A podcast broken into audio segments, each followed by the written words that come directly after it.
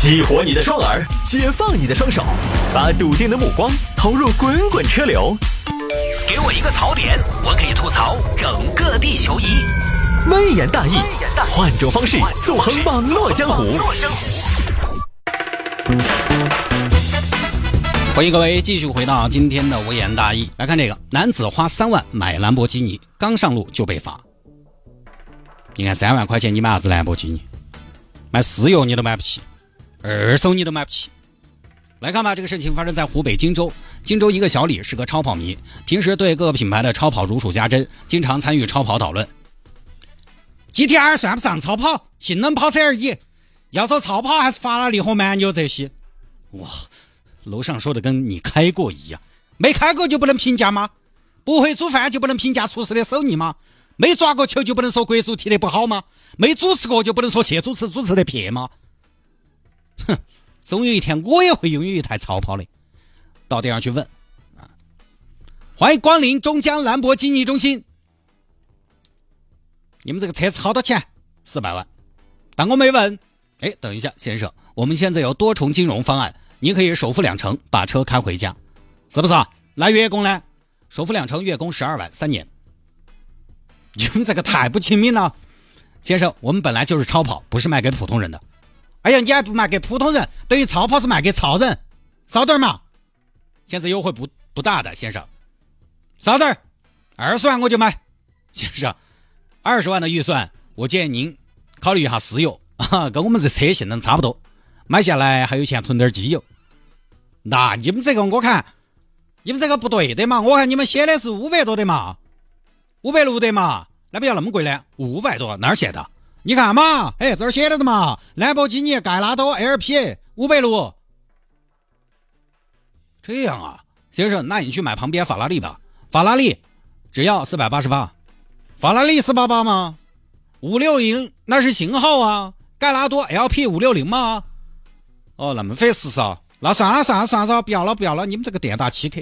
好，这边小伙子回去想着兰博基尼靓丽的外形，夜不能寐。哎呀，真不是说虚荣，我实在太喜欢兰博的外形了。如果能够拥有，这辈子就没什么遗憾了。哎，对了，上网看有没得二手的渠道，会不行的话呢，试过车也可以。结果上网一看呢，二手怎么也得一百多两百万了吧，还是买不起。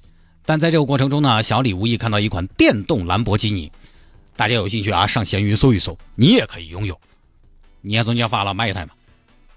你还在为接送孙子坐三轮车太危险而发愁吗？你还在为买菜的时候开代步车不拉风而担忧吗？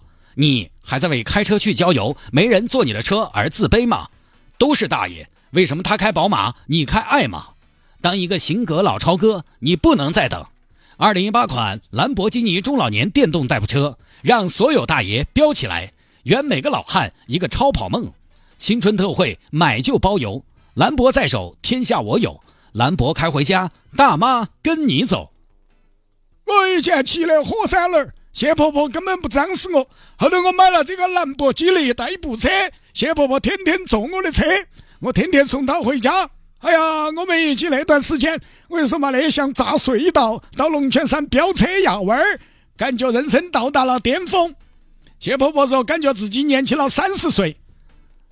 兰博基尼中老年代步车采用一比一兰博车壳，酷炫的外形，回头率高达百分之九十五。德国空气动力学专家汉斯亲自设计，风阻系数低至零点一。来自日本的石墨烯电池技术加持，将电动兰博基尼的续航里程革命性的提升到了一百二十公里，能足足从天府广场往返三圣乡十趟。我是一个世界五百强的 CEO，，我以前开的劳斯莱斯，后头我晓得了这个车，我再也不想开劳斯莱斯了。兰博基尼老年代步车，静音老汉儿的选择。兰博基尼电动代步车，真正的跑车血统，动力充沛的同时，也充分考虑了老年人的反应速度。最高行驶速度限制在五十公里每小时，三辐式方向盘给你最纯粹的驾驶激情。我每次一坐上车，我就觉得后头有一种很强的战斗欲望，鼓着我们这些老汉儿把油门踩到底。而小李看了半天，觉得哇，好家伙，这个车不错啊，就买了。老板儿包邮不？包啊。能不能上牌呢？机动车牌上不了，那上啥子牌呢？你要上牌的话，可以上电动车的牌。哦，那那就上电动车的牌。要选号啊？不用，你想要什么号都可以。哦，那那你给我来个六六八八八。啊，付了款，过了几年交车了，果然兰博基尼的样子，但整个车比例很不协调。车牌号也有，车牌什么呢？电 D 六六八八八。小李还觉得这是正规号牌，点 D。哎呀，开车上路回头率果然很高。不要迷恋哥，哥只是一个普通的兰博。不要迷恋哥的兰博，哥的兰博有四个座。哈 哈耶，小李啥车哦？你要车像个金龟子样。兰博基尼，懂不懂得起嘛？多读点书嘛，硬是认不到手。结果呢，有天交警执勤发现这个车查了，查了你这个，你这什么车牌？电 D 啊！时间关系，我们简单一点。最后呢，这个车也被认定为机动车，所以算无牌上路，无牌上路扣十二分，罚款两百元。这个车如果一旦不被认定为机动车，啊，可能就罚不到钱了，所以很厉害啊！没有交强险，按照交强险两倍处罚金。其实呢，这个车我看了一下，就是所谓的老年代步车。套个歪的兰博的壳子跟兰博基尼没得一毛钱的关系。生活中我倒没有看过歪的兰博基尼，但是那种电动代步车是不少见的，经常都是一个大爷拉着大妈和孩子就上路了。这个电动车呢，大家可能一直比较疑惑，它到底是属于机动车还是非机动车？你说它属于机动车呢，那就要上机动车的牌照。但是很多这种车呢是没有机动车牌照的，而且属于机动车的话呢，开的话就要有驾照。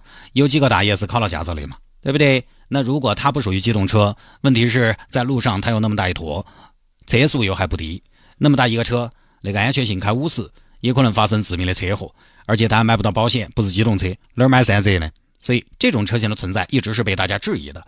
后来呢，国家出了个四轮低速电动车技术条件标准草案，就跟当年电瓶车一样，度不如速，但是呢，标准本身并不低。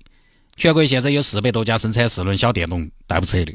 能达到标准的，基本就是什么一些整车的汽车生产企业，大厂才能生产。那问题又来了，价格可能也不低，门槛也不低。人家谢大爷选择代步车，还不是就看中一个皮薄馅儿大，价格实惠？还有它标准里头有个零到三十公里提速不能小于十秒。你看这个标准，一般的家用车零到一百都要不到十秒，现在零到三十秒一般就是两三秒，它是十秒。那问题来了，这个速度跑机动车慢，你三环走不到。呃，辅道上辅道，你这个那个提速，你说后头到疯，跑非机动车道，它又太快了，太大了，就是一个相当于三四个电瓶车并排大小的物体在非机动车道上开，所以你说它是机动车？还是非机动车？上机动车？道机动车线，上非机道非机道车啊也线，就所以解决这个问题还是需要一点智慧。